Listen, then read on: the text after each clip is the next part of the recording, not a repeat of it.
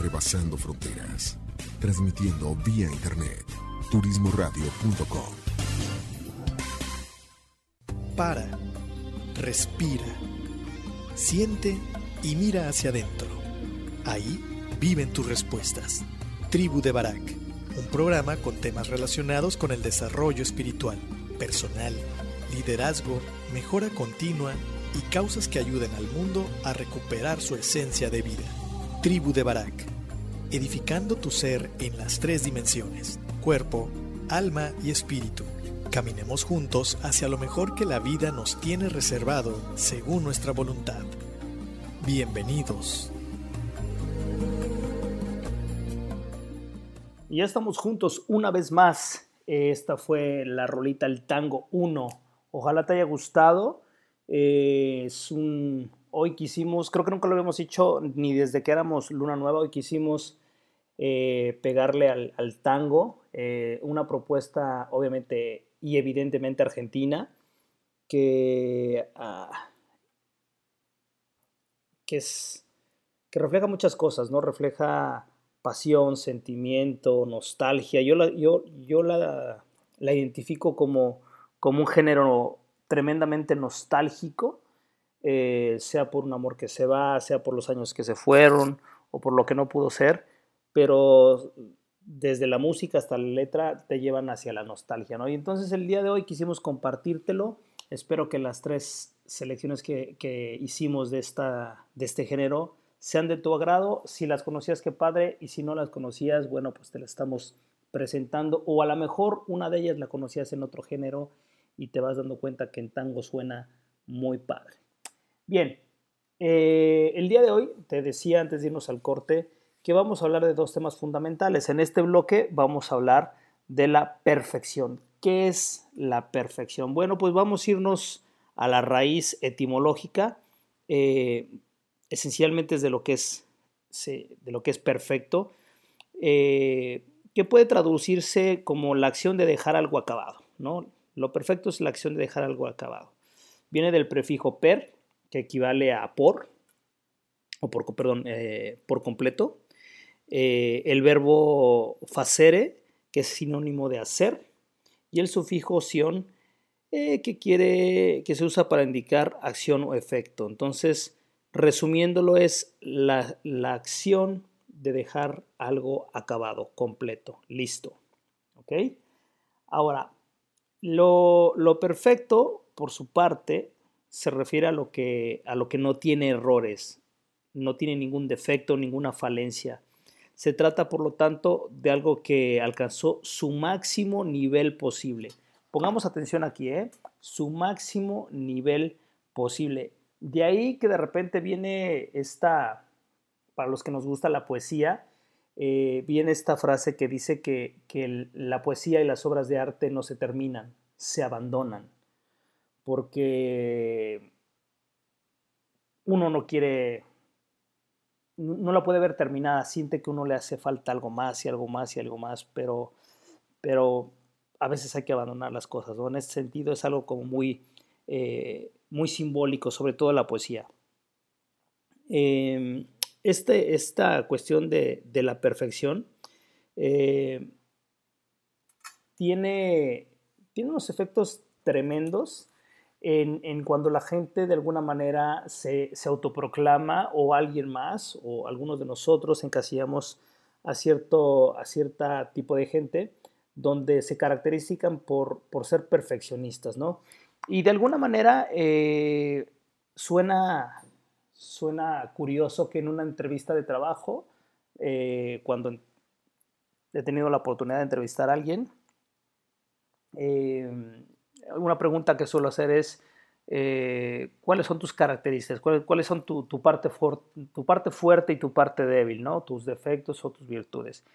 Y es curioso cómo algunas personas la perfección la ponen en la parte de defectos y otras personas la ponen en la parte de virtudes, ¿no?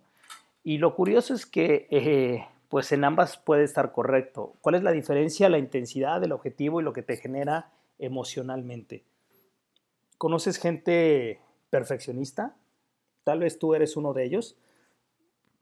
Y ese perfeccionismo eh, cuando se vuelven algo crónico, cuando simple y sencillamente vives agobiado, vives frustrado, vives necesitando que, que alguien piense exactamente como tú, que alguien pueda ver la vida como tú, que alguien trabaje al mismo nivel, que alguien tenga el mismo nivel de compromiso. Eh, no sé, cuando ya estamos cayendo en esta parte de la agonía, en esta parte de, de sentir que, que nos salimos, nos agobiamos porque las cosas no se dan como nosotros queremos, y ese nivel de exigencia que nosotros podemos llegar a tener, no solamente de nosotros, sino de que las cosas salgan como nosotros quisiéramos que salieran. Y no podemos ver que las demás personas tienen la misma visión, el mismo nivel de compromiso, los mismos estándares de calidad, en fin, pueden ser muchas cosas. Eso nos empieza a generar frustraciones y nos empieza a generar, eh, incluso se ve reflejado en nuestra salud, eh, en trastornos eh, nerviosos, trastornos estomacales, bueno, puede ser mil cosas. Incluso en el tema de, eh, relacionarse con tu entorno, ya sea con tu hijo, con tu esposa, en el trabajo, con tu jefe, con tus subordinados, se vuelve a veces muy complicado el que nosotros estemos exigiéndonos más, autoexigiéndonos más, porque pensamos que, que siempre se puede dar más, ¿no? Y la pregunta aquí fundamental, ¿Siempre se puede dar más?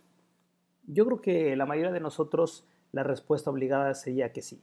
¿no? Somos seres humanos que evolucionan, que, día a día vamos creciendo, que no tenemos... Em, incluso cuando morimos nos seguimos transformando. Entonces, la, la parte de, la evolución nos lleva a, que dentro de nuestra propia eh, constitución como seres humanos, pues está la evolución, ¿no?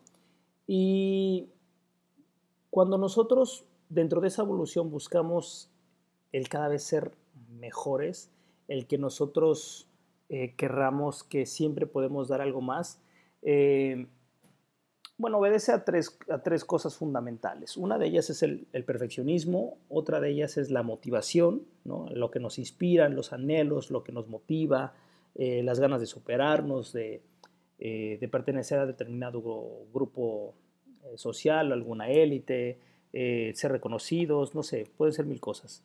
Y también otra parte es al optimismo, el optimismo de que, de que siempre podemos dar un extra, de, de, dar lo mejor, de morirnos en la raya, ahora que está de moda el tema de la resiliencia, ¿no? de, de lo que en otros tiempos se llamaba longanimidad, longanimidad ahora se llama resiliencia, ¿no? El nombre, la denominación es lo mismo, pero con, con, otra palabra.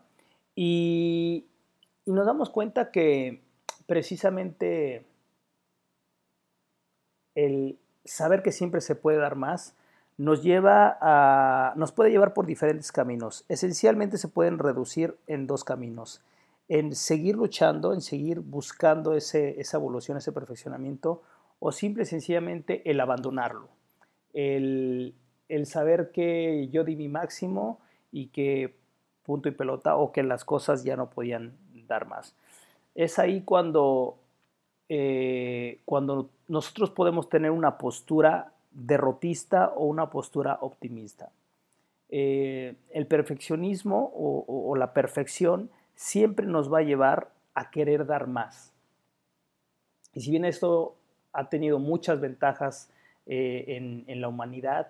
Sin esta necesidad de hacer las cosas eh, perfectas, no tuviéramos las obras de arte que tenemos, tanto arquitectónicas, pintura, música, cualquier obra de arte que puedas ver, se ve reflejado ahí, ¿no? De que siempre se puede ver más y que la perfección de alguna manera se puede ir encarando.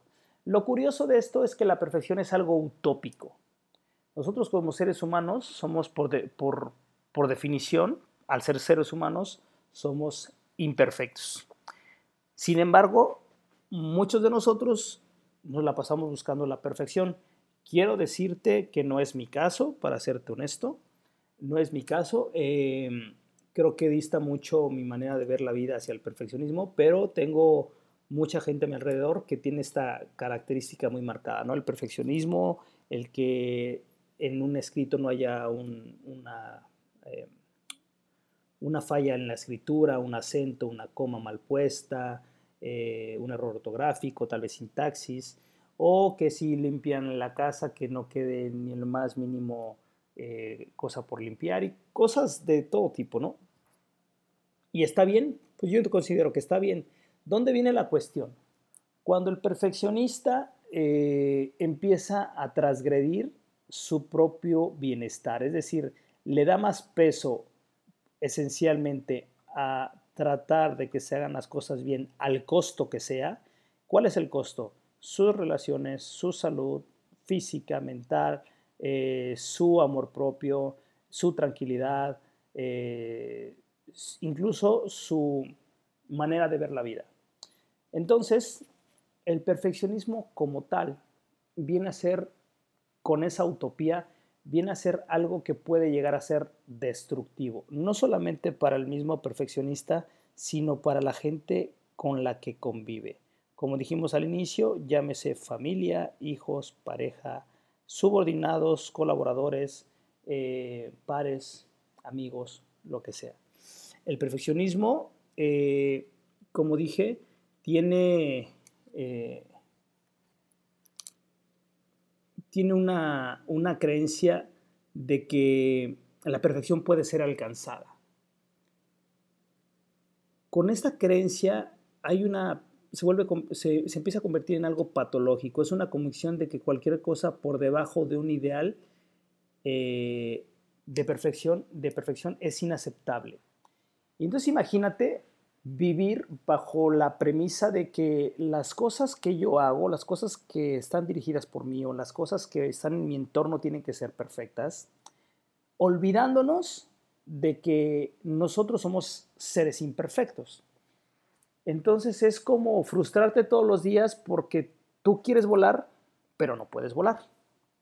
Pero entonces tú buscas aletear más fuerte, buscas brincar, buscas pegarte alas y estoy hablando volar en primera persona, no subirte a un avión, no. Que tú con tu cuerpo, como está constituido, con tu cuerpo de ser humano, quisieras volar y no puedes volar.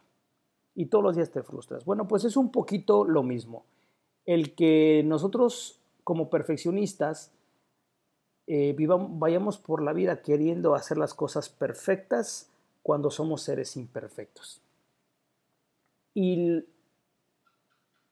lo que, lo que nos va a dejar, curiosamente, es una salud imperfecta, una familia imperfecta, unas relaciones imperfectas, una autoestima imperfecta, una autoaceptación deplorable. Es decir, todo se nos revierte en, el otro extremo, ¿no? Todo lo, que, todo lo que nosotros queremos volcar hacia, hacia hacerlo perfecto, por diferentes motivaciones. Puede ser porque tenemos algo que demostrar, pensamos que tenemos que demostrar que son buenos. Puede ser porque eh, tengo un condicionamiento muy grande, que a mí desde chiquito me dijeron que en la familia se hacen las cosas bien o a lo mejor no se hacen. Eh, también puede ser porque la única manera de yo sentirme bien conmigo mismo es cuando la gente me reconoce, me aplaude y sabe que yo soy alguien en quien puede confiar. Y entonces para lograr esa confianza necesito pues entregar un trabajo literalmente que sobrepase cualquier estándar eh, desde el punto de vista del perfeccionista, que quede perfecto, aunque pues les tengo una mala noticia a nuestros amigos perfeccionistas, si, si fue hecho por el hombre, por definición es imperfecto y es literalmente mejorable. Y si fuera perfecto, quiere decir que ya está terminado pero como es imperfecto porque fue hecho por un ser humano, entonces resulta que no está terminado. Siempre se puede hacer algo mejor, siempre se puede hacer algo más. Entonces es muy curioso cómo el perfeccionismo eh, es una utopía que si bien es cierto nos acerca a, a resultados majestuosos porque esa es la verdad. Buscando la perfección se han logrado muchísimos avances en la ciencia, en la tecnología, en las artes, incluso, incluso en, las relaciones intrapersonales e interpersonales. Buscando esa, esa perfección hemos avanzado mucho, pero curiosamente los que han liderado esos procesos eh, han terminado no muy bien. En salud, en familia, en vejez, en muchas cosas que tienen un precio desde mi punto de vista y reitero, desde mi personal punto de vista, eh, es un precio muy alto el que se tiene que pagar para llegar a esta perfección. La perfección por, como, como tal en un ser humano se puede convertir en una cosmovisión, es decir, en una manera de ver la vida. Yo puedo estar parado viendo al mundo desde mi cosmovisión, que es el perfeccionismo. ¿Y qué es la cosmovisión? Bueno, pues no te vayas porque te lo voy a platicar en el siguiente bloque. Vamos a hablar un poquito más extenso de qué es la, la cosmovisión, cómo opera, eh, em, los pormenores y cómo de alguna manera esto nos, ah, nos aleja y nos reúne de las personas, de las sociedades, de ideologías políticas, religiosas, porque la cosmovisión va a marcar la ruta que nosotros vamos a seguir y que a veces se separa o se contrapone a lo que mi familia, mis amigos o el país de enfrente entienden como, como lo que debería ser. Vamos a, vamos a platicar de esto, no te vayas, te vamos a dejar con la segunda rolita. A mí me encantó, yo no la conocía, está padrísima, se llama Garganta con Arena de Adriana Varela. Disfrútala mucho, no te vayas, regresamos. Piensa en tu cuerpo como el vehículo, tu alma como el volante, tu espíritu como el motor y la mente, tus pensamientos como el conductor de tu vida. En la tribu de Barak observaremos y edificaremos el vehículo poniendo al conductor al volante, utilizando el motor en favor de la vida y el bienestar. Todos los viernes, 10 de la mañana, por turismoradio.com check-in en tu vida. Turismoradio.com